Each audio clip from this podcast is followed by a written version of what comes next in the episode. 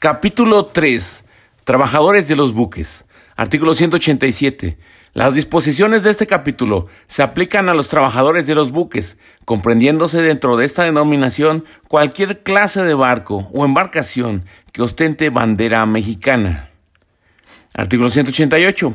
Están sujetos a las disposiciones de este capítulo los capitanes y oficiales de cubierta y máquinas, los sobrecargos y contadores, los radiotelegrafistas, contramaestres, dragadores, marineros y personal de cámara y cocina, los que sean considerados como trabajadores por las leyes y disposiciones sobre comunicaciones por agua y en general todas las personas que desempeñen a bordo algún trabajo por cuenta del armador, naviero o fletador. Artículo 189. Los trabajadores de los buques deberán tener la calidad de mexicanos por nacimiento que no adquieran otra nacionalidad y estar en pleno gozo y ejercicio de sus derechos civiles y políticos.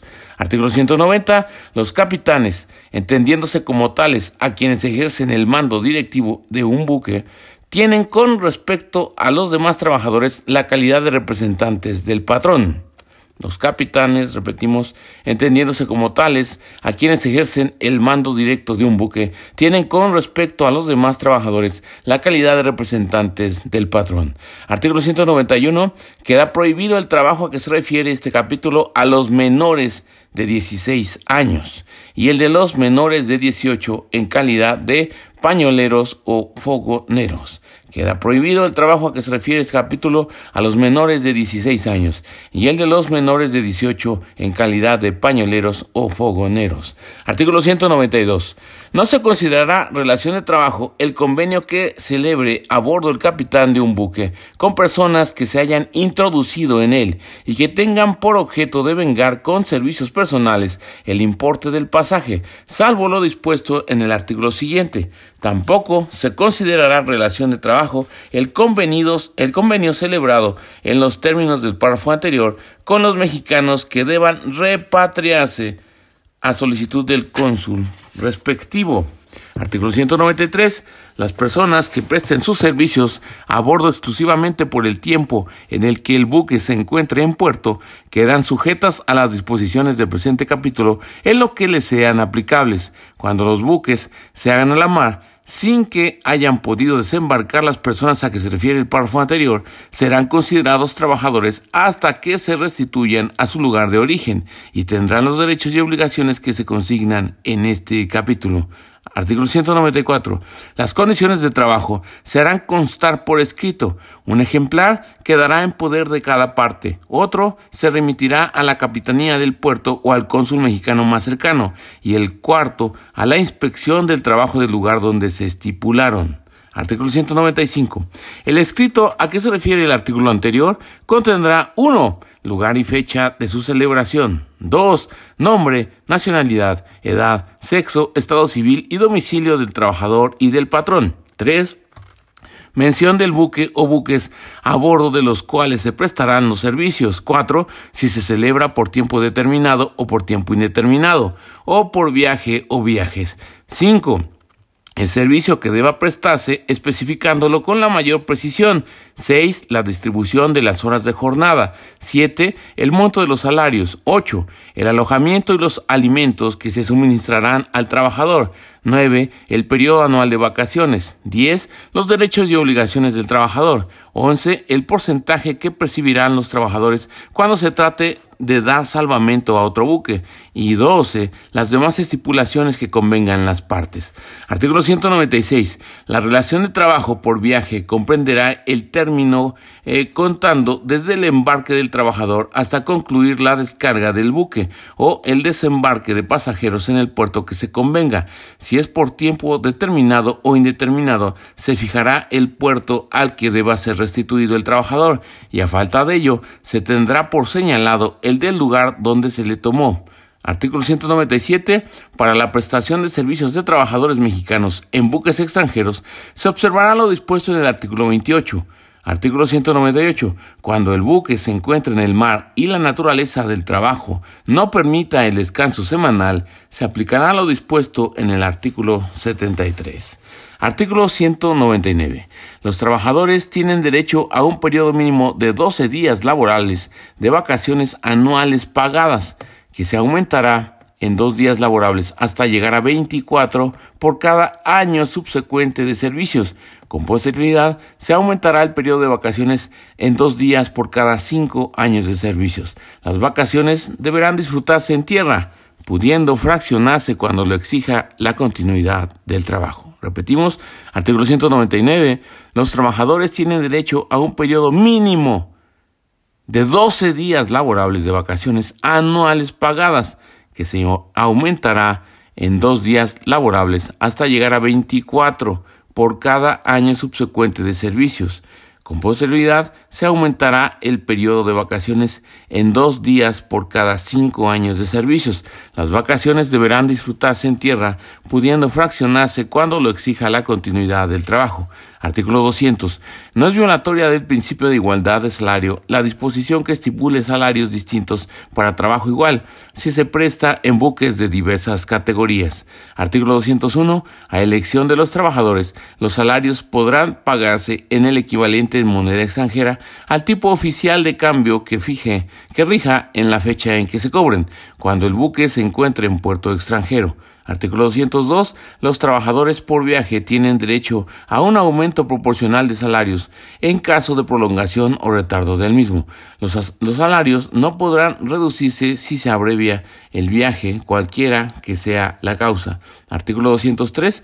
Los salarios y las indemnizaciones de los trabajadores disfrutan de la preferencia consignada en el artículo 113 sobre el buque, sus máquinas, aparejos, pertrechos y fletes. A este efecto, el propietario del buque es solidariamente responsable con el patrón por los salarios e indemnizaciones de los trabajadores.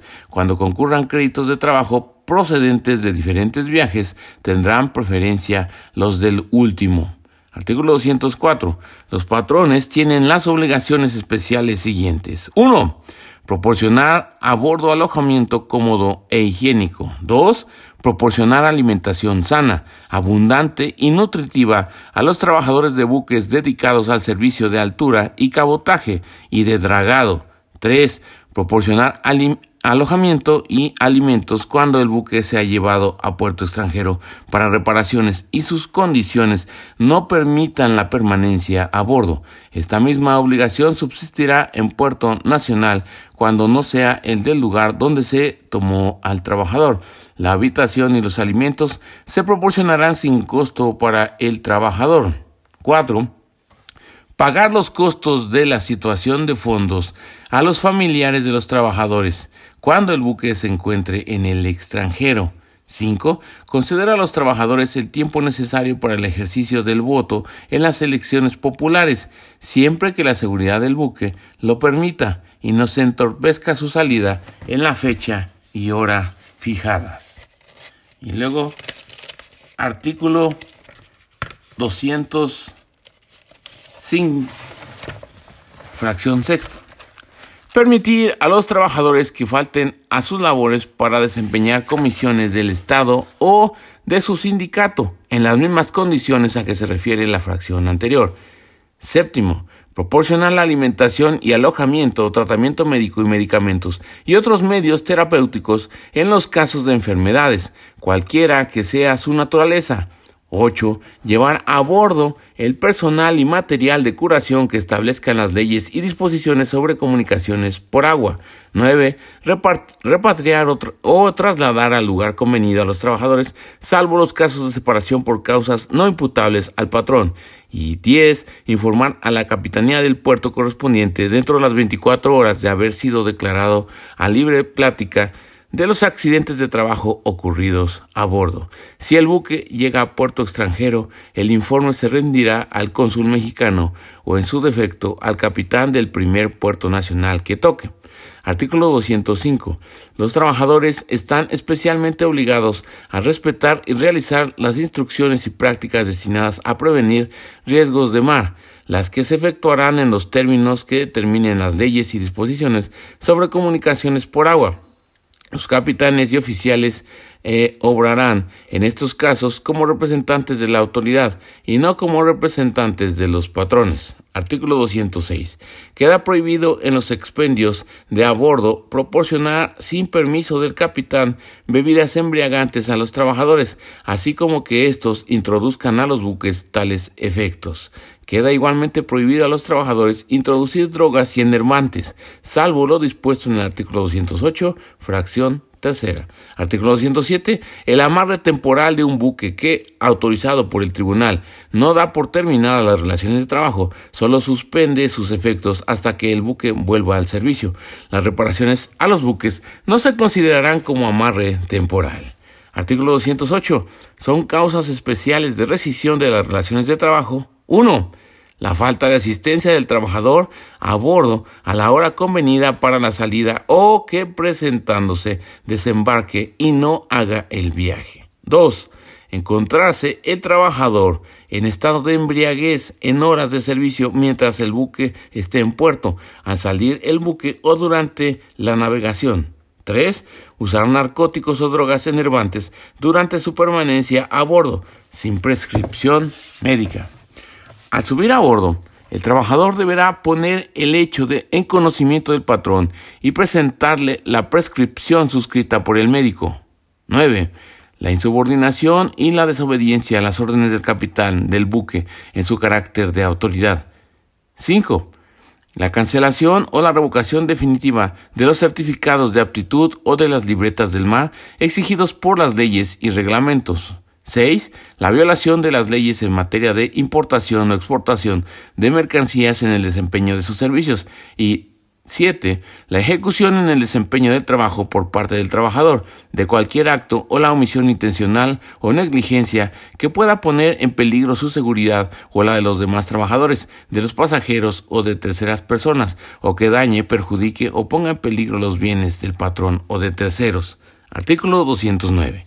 La terminación de las relaciones de trabajo eh, de los trabajadores se sujetará a las normas siguientes. 1. Cuando falten 10 días o menos para su vencimiento y se pretenda hacer un nuevo viaje que exceda en duración a este término, podrán los trabajadores pedir la, terminación de las relaciones de trabajo, dando aviso con tres días de anticipación al de la salida del buque. Repetimos uno, cuando falten 10 días o menos para su vencimiento y se pretenda hacer un nuevo viaje que exceda en duración a este término, podrán los trabajadores pedir la terminación de las relaciones de trabajo, dando aviso con tres días de anticipación al de la salida del buque. 2. Las relaciones de trabajo no pueden darse por terminadas cuando el buque esté en el mar o cuando, estando en puerto, se intente la terminación dentro de las 24 horas anteriores a su salida, a menos que en este último caso se cambie el destino final del buque. 3. Tampoco pueden darse por terminadas las relaciones de trabajo cuando el buque esté en el extranjero, en lugares despoblados o en puerto, siempre que en este último caso se exponga al buque o a cualquier riesgo por mal tiempo u otras circunstancias. 4. Cuando las relaciones de trabajo sean por tiempo indeterminado, el trabajador deberá dar aviso al armador, naviero o fletador con 72 horas de anticipación. 5.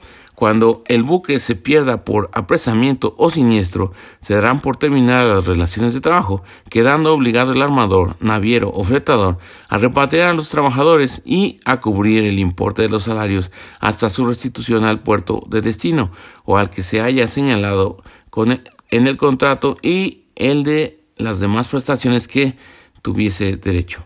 Los trabajadores y el patrón podrán convenir en que se proporcione a aquellos un trabajo de la misma categoría en otro buque del patrón. Si no se llega a un convenio, tendrán derecho los trabajadores a que se les indemnice de conformidad con lo dispuesto en el artículo 436. Y 6.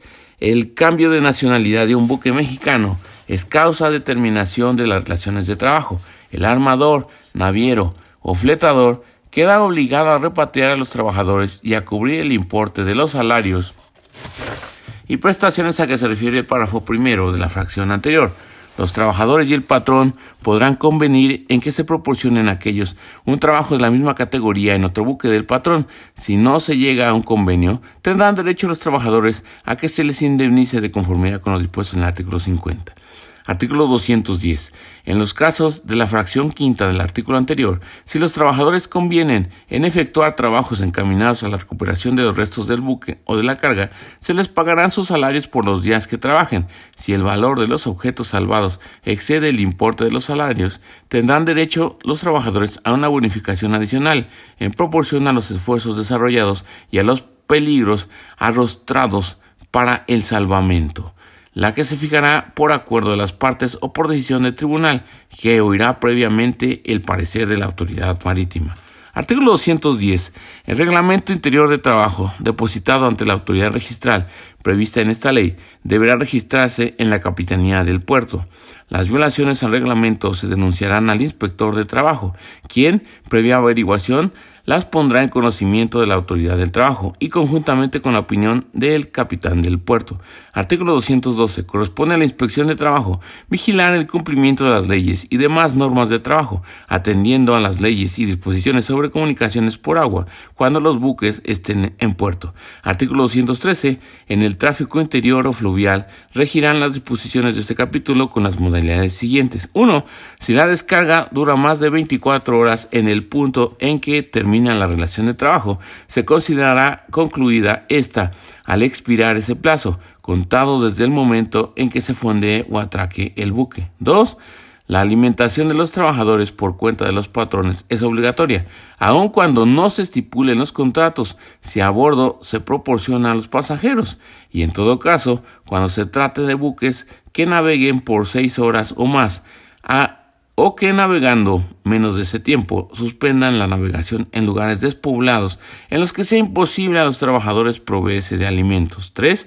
La permanencia obligada a bordo se considera como tiempo de trabajo, a menos que el periodo de descanso sea de cuatro horas o más, que exista para el trabajador la imposibilidad material de abandonar el buque o que el abandono carezca de objeto por tratarse de lugares despoblados. Y 4. El descanso semanal será forzosamente en tierra.